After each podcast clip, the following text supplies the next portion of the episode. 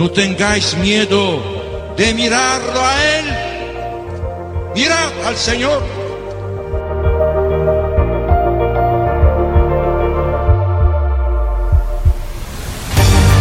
No tengamos miedo a ser santos.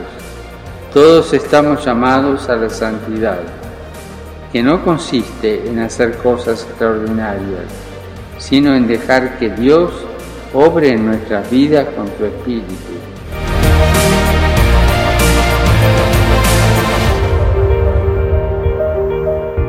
A ustedes jóvenes hoy le dicen, no tengan miedo, no tengan miedo, anímense, no tengan miedo.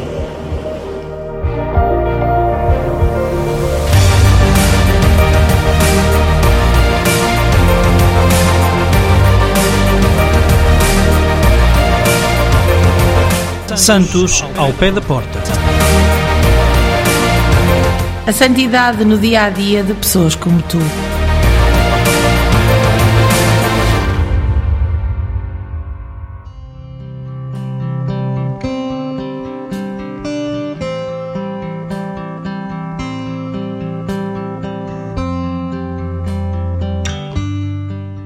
D. António Barroso, missionário da Cruz e da Enxada. Dom António Barroso, missionário da Cruz e da Enxada. O servo de Deus tem já introduzido em Roma o processo de canonização.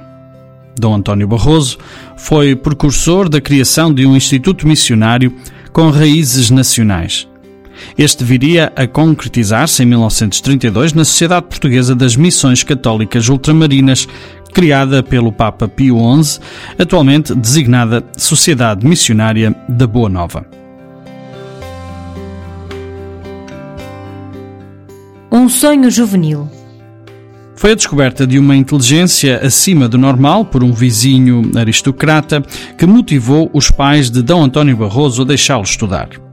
De outro modo, continuaria por entre a agricultura de subsistência que os pais, a mãe, de cedeira, o pai, lavrador e carpinteiro, faziam na freguesia de Remelha, Conselho de Barcelos, onde António José de Souza Barroso nasceu em 5 de novembro de 1854.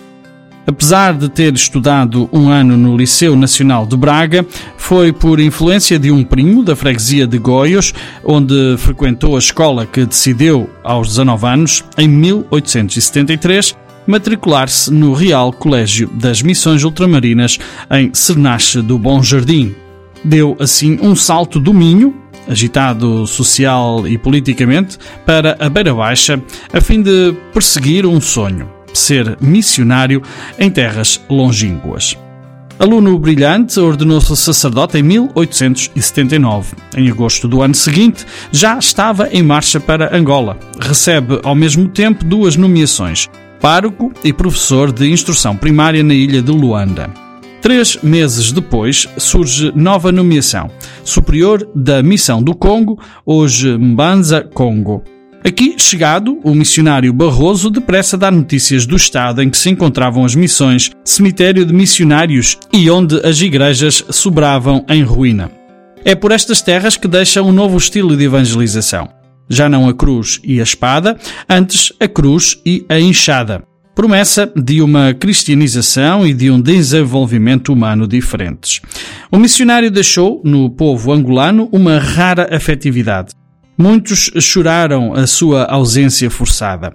Talvez por isso chegam dos meios eclesiásticos e governamentais elogios à ação do missionário de Remelho que estabelece os melhores contactos com o rei do Congo. Não surpreende por isso eh, a nomeação para cônego da Sé de Luanda em meados de 1884. Rosas de simpatia no caminho do evangelizador que não escondiam contudo os espinhos da missão. Com oito anos de vida ininterrupta nas missões, o padre Barroso regressa à metrópole.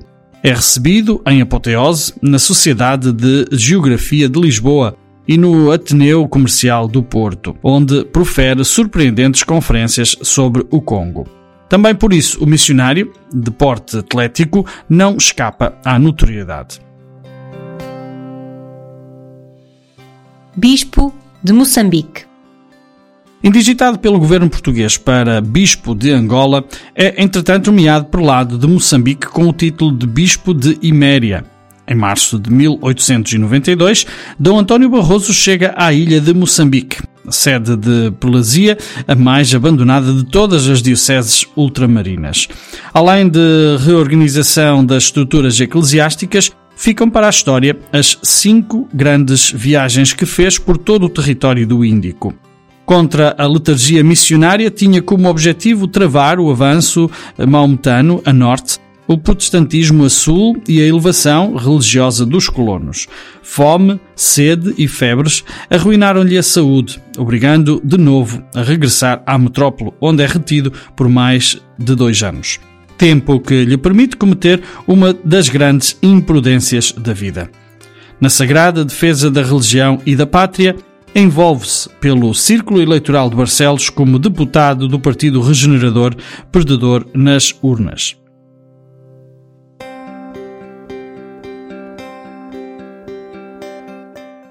Meliapor e Porto. É-lhe, entretanto, confiada uma tarefa arriscada. Em agosto de 1897, o Papa Leão XIII nomeia o Bispo de Meliapor, na Índia, com a expressa missão de resolver casos difíceis entre o clero da Congregação da Propaganda Fide e do padroado português. De passagem por Roma, onde se demorou alguns meses, o prelado missionário promove a criação do Pontifício Colégio Português de Roma, ainda hoje propriedade do Episcopado Português. Consolidava-se a figura ímpar de missionário, cientista e missiólogo. O bispo missionário de Cernache de Bom Jardim quase não teve tempo de aquecer o lugar em Meliapor. Sanadas algumas questões graves, Dom António Barroso enceta nova missão. Em jogadas de bastidores, que o prelado desconhecia, o governo português propõe à Santa Sé a sua nomeação para Bispo do Porto, que ocorre a 21 de fevereiro de 1899. Em agosto seguinte, é recebido triunfal e solenemente pelos diocesanos. Intrigas diplomáticas falham a nomeação do esforçado bispo missionário para segundo cardeal de Portugal, sucessor de Dom Américo. O novo prelado vai responder na diocese portucalense com o dinamismo já experimentado nos diferentes campos de evangelização. Para além do contacto pessoal, o novo bispo toma como tarefa primordial a elaboração de cartas pastorais, 28, que dirige compassadamente aos diocesanos. Dom António Barroso vai revelar aqui qualidades de talento e virtude como homem apostólico, eclesiástico, destemido e inteligente, portador de boas maneiras e de raros dons de oratória. Ele é um místico de olhos abertos para a realidade. As portas do passo hão de ficar sempre escancaradas em jeito de pastoral de proximidade. A ignorância religiosa é para o bispo o inimigo a bater e a aniquilar. Atento às dificuldades do tempo, cria obras de assistência social, revelando especial carinho com os padres pobres. Desassossego republicano. A implantação da República, em 5 de outubro de 1910, vai virar do avesso toda a vida religiosa em Portugal. Em 1911 é imposta a lei da separação da Igreja e do Estado. Os bispos vão ser todos expulsos das suas dioceses. Os padres já não sabem a quem obedecer. Por amor à liberdade da Igreja, D. António Barroso não se cala perante a prepotência governamental e assume a liderança no combate às leis iníquas da República quase isolado, decide mandar tornar pública na sua diocese a pastoral coletiva do episcopado português, em que os bispos eh, contestam o novo regime político que tinha, entre outros objetivos, erradicar o catolicismo em Portugal. Afonso Costa, o ministro da Justiça e dos Cultos do governo provisório, não lhe perdoa a ousadia e manda-o para o exílio sem limite de tempo. Dom António Barroso passa breves meses no degredo, no antigo colégio de Cernache, tendo seguido depois para Remelho, a sua terra natal, até 1914. Próximo das raízes rurais, interessa-se pela evolução da vida dos agricultores, com quem colabora na criação de um sindicato. Ainda que clandestinamente, ordena mais de 60 padres na pequena capela de Santiago de Moldes, em Remelho. O sofrimento suportado nesta situação produziu um desgaste irrecuperável na saúde física e psicológica do antigo missionário. Em 1917 é-lhe imposto novo exílio, mas por poucos meses. O golpe de Estado de Sidónio Pais, favorável ao Vaticano, fala regressar à Diocese. De saúde precária, escreve no seu testamento: Nasci pobre, rico não vivi, pobre quero morrer.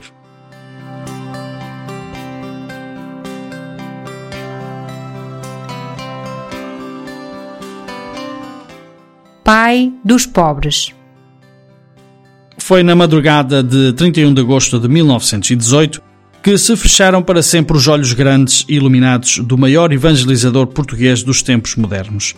A fama de santidade do missionário da cruz e da enxada, expressa ainda em vida, serve o processo de beatificação do servo de Deus, Dom António Barroso, que está introduzido em Roma sob orientação da Diocese do Porto. Os restos mortais deste herói da Igreja e da Pátria estão depositados no cemitério paroquial de Remelho, sendo visitados por muitos admiradores. Para memória futura. Fica uh, o construtor de unidade e moderador de conflitos, interessado pelos problemas do homem africano, dotado de bom humor, notável na honradez e nobreza de caráter, prudência e simplicidade. Bondade e caridade, o pai dos pobres, invulgar no saber da geografia, história, zoologia, botânica, geologia, antropologia, literatura e nas artes é, sem dúvida, um património mundial da humanidade e daí a sua santidade. Um texto de Manuel Vilas Boas, jornalista.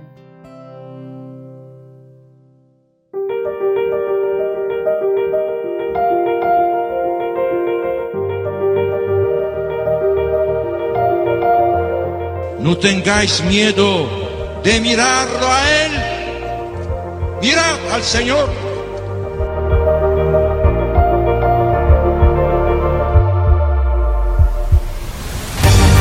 No tengamos miedo a ser santos.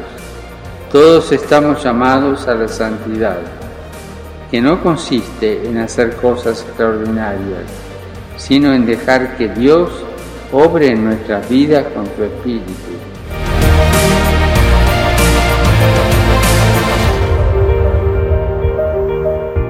a ustedes jóvenes hoy le dicen, no tengan miedo, no tengan miedo, anímense, no tengan miedo.